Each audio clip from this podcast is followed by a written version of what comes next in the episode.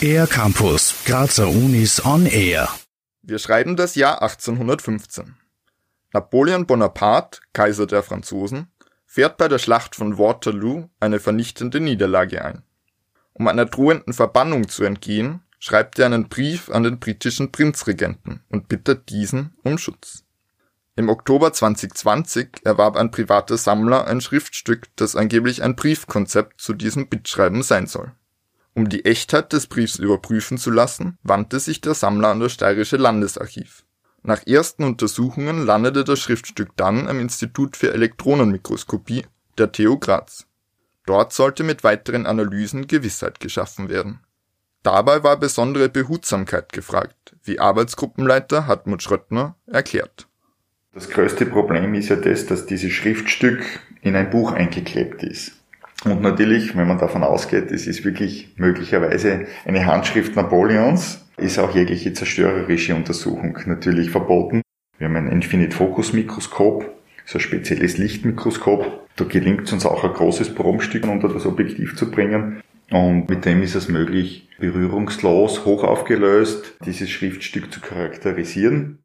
Dabei wurde nicht nur ein Bild in der Ebene aufgenommen, sondern mehrere Aufnahmen aus verschiedenen Tiefen kombiniert. So entsteht eine 3D-Rekonstruktion der Oberfläche.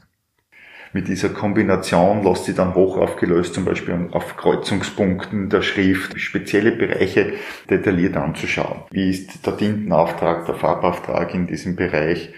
Gibt es an diesen Überkreuzungspunkten dieses klassische Mehr an Farbe, sieht man eben, wenn beim Schwung, sozusagen bei einem L, bei einem E, der Stift oder, oder der Füller da drüber gegangen ist noch einmal, ne, dann, dann sieht man das normal.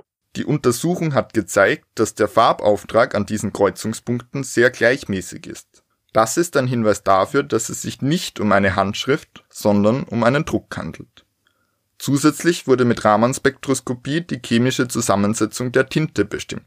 Bei dieser Methode wird ein Laser auf die Probe gerichtet. Anschließend wird das zurückgestreute Licht analysiert. Hartmut Schröttner da hat man eigentlich keinen Unterschied feststellen können zu speziellen Tinten. Man hat eben gesehen, ah, es ist ein rußhältiges Pigment da drinnen. Auch sehr verdächtig, dass wir da was Günstiges genommen haben, um eben eine Druckfarbe herzustellen. Das Schriftstück hat sich demnach nicht wie erhofft als kleine Sensation herausgestellt. Für den privaten Sammler ist das Ganze wohl trotzdem glimpflich ausgegangen.